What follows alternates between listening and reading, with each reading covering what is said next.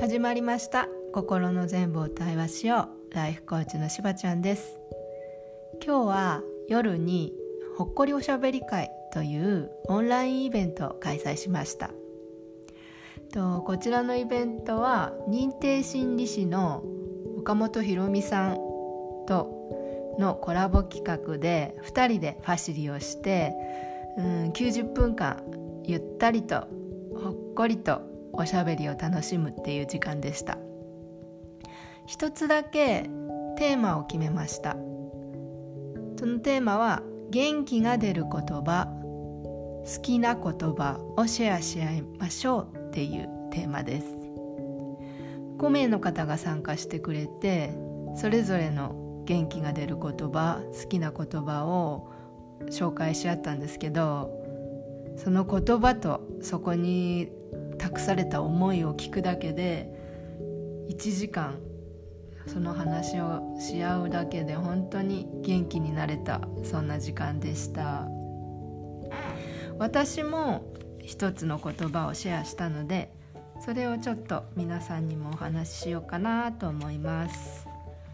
私がシェアした言葉はこれです。何かになろうとしなくていい。今持っているものに戻ればいい。何かになろうとしなくていい。今持っているものに戻ればいい。という言葉をシェアしました。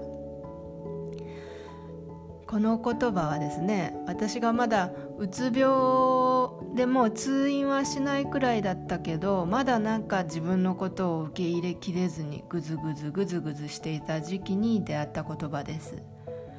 この頃の自分って自分には価値が感じられない。もっと違うあの人みたいな素敵な自分になるために頑張らなきゃ。そんな気持ちがまだまだ大きい頃でした。今とは別の何者かにならないと自分を好きになれないって思ってたんですよね。でその何者かになるためにはもっともっと頑張る必要があるって思ってました。そんな時にうんとあるカウンセラーさんから何かになろうとしなくていいんだよ。今持っているものに戻ればいいんだよ。って言われてなんかその時はそうだな分かったっていう気持ちにはなれなかったんだけどなんかすごく心にじわーっと残った言葉でした。でその頃からでもあれ？もしかして自分のままでもいいのかな？なんてちょっとずつ思えるようになってそしたら変わりたい変わりたいと思ってた時には全然感じられなかった。私らしい私私のままの私に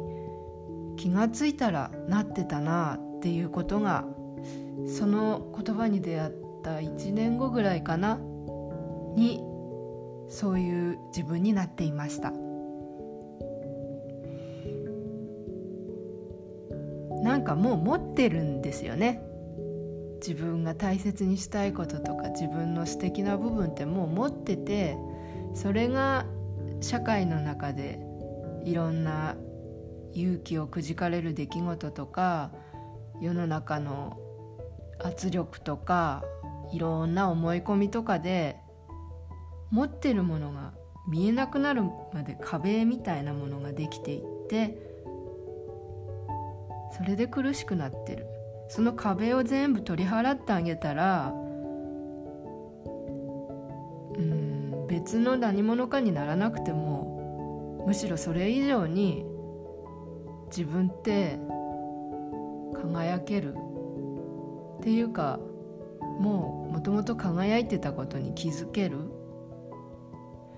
そんなことをそんな素敵な気づきにつながってる言葉だったなと思います。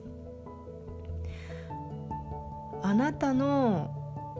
元気が出る言葉好きな言葉は何ですか？また教えてください。最後に今日ねそのおしゃべり会の中で感想をたくさんもらってそれも素敵な感想をいっぱいいただいたんですけどある一人の方が言ってくださった感想がねまた心に刺さったので紹介します。普段自分は意識していないところにこういう大事な言葉ってたくさん転がっていて気づいてないだけなんじゃないかなって思いましたって。これからはその転がっている言葉を、ね、大切な言葉を気づけるようにちょっと意識して過ごしてみたいなって思いましたっていう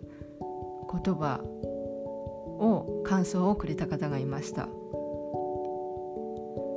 うん。だから自分が元気出る言葉も本当はもうそこにあるのかもしれませんね。そこにあるものを見つける力皆さんもぜひ意識して自分の元気が出る言葉好きな言葉は何なのか集めてみてください。では今日はこの辺で聞いてくれてありがとう。またね